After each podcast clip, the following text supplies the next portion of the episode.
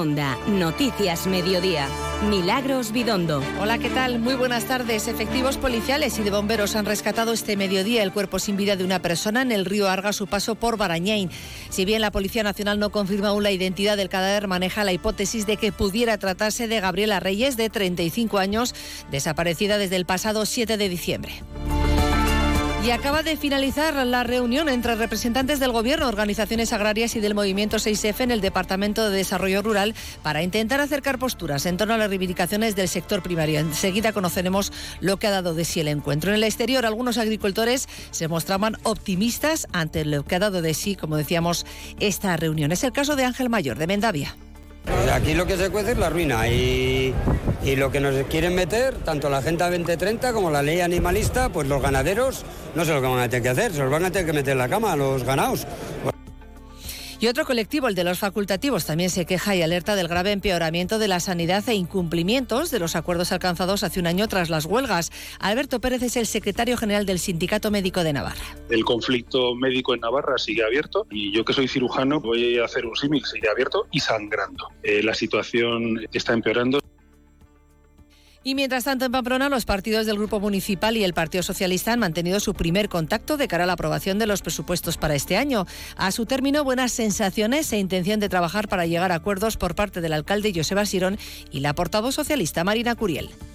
No esperaba menos. Se notan en todas las fuerzas políticas las ganas enormes por sacar a Pamplona de la parálisis. Estamos y estaremos siempre abiertos al diálogo y a la colaboración con todas las fuerzas políticas para hacer crecer Pamplona.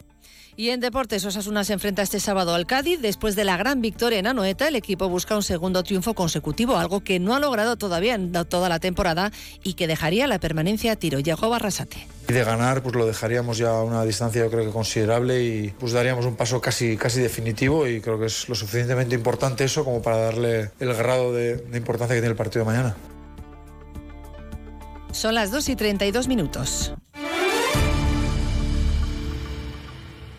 Como les decíamos, efectivos policiales y de bomberos han rescatado este mediodía el cuerpo sin vida de una persona en el río Arga su paso por Barañain. Policía Nacional no confirma aún la identidad del cadáver, pero maneja la hipótesis de que pueda tratarse de Gabriela Reyes, de 35 años, desaparecida, recordamos, desde el pasado 7 de diciembre. El hallazgo se ha producido después de que un viandante haya avisado a Policía Municipal de Barañain de la presencia de un cuerpo en el río. Informada la Policía Nacional, también ha enviado al lugar unidades de Policía Científica, Judicial, Medios Acuáticos y la unidad de la Brigada Ciudadana, a los que se han sumado también efectivos de bomberos para el rescate del cuerpo.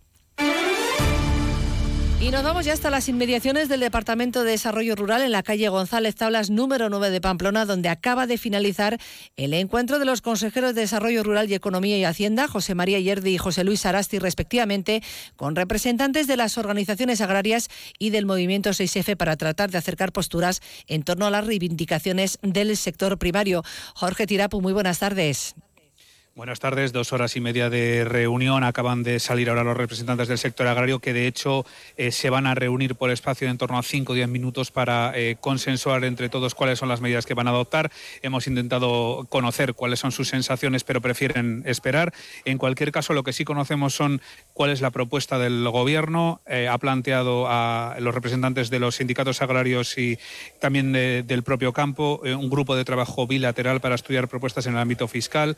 La la posibilidad de acogerse al sistema de devolución mensual del IVA, agilizar las devoluciones del IVA en un plazo máximo de seis semanas, instar también al Ministerio de Agricultura y a la Comisión Europea la revisión de la PAC para simplificar esos trámites administrativos y adaptar también las políticas comunitarias a la realidad eh, agraria y también, eh, por ejemplo, incrementar la dotación presupuestaria eh, dentro de la cobertura de seguros para eh, cubrir todos esos eh, momentos en los que hay bueno, pues episodios meteorológicos excepcionales.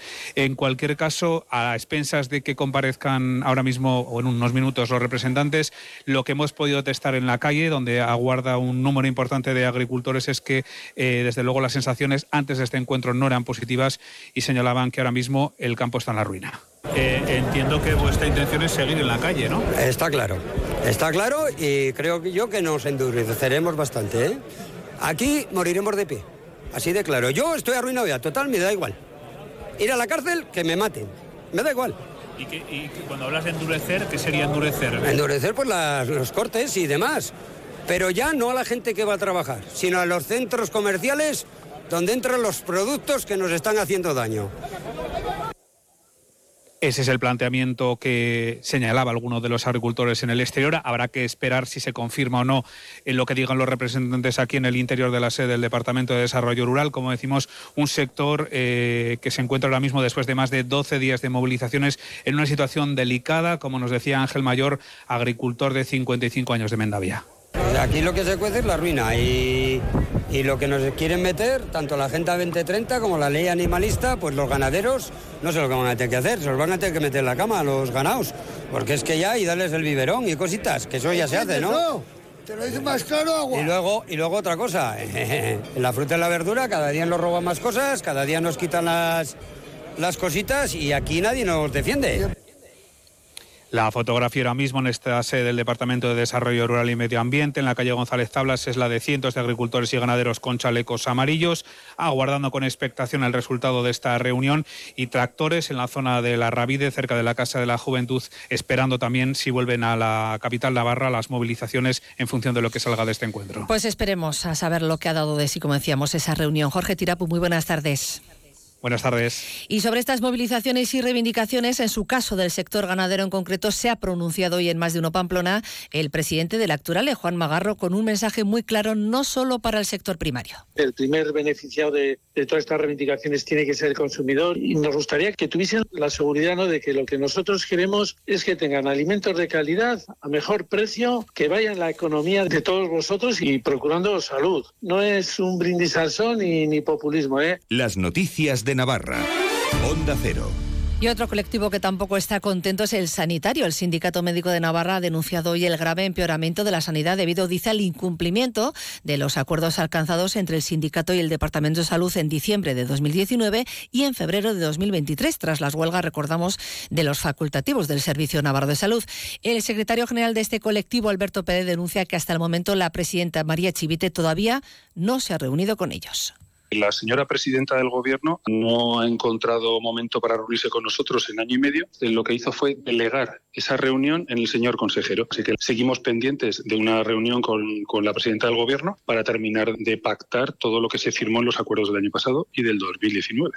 Pérez señalaba algunos de los puntos acordados que a día de hoy dice siguen sin cumplirse reducir la sobrecarga de los facultativos, no se ha tomado ninguna medida efectiva, completar la subida de retributiva para igualar nuestro salario al de los compañeros de las comunidades vecinas, hay que meterle mano a la exclusividad, es un anacronismo que nos está haciendo perder muchísima gente, muchísimos eh, médicos, muchísimos facultativos en Navarra.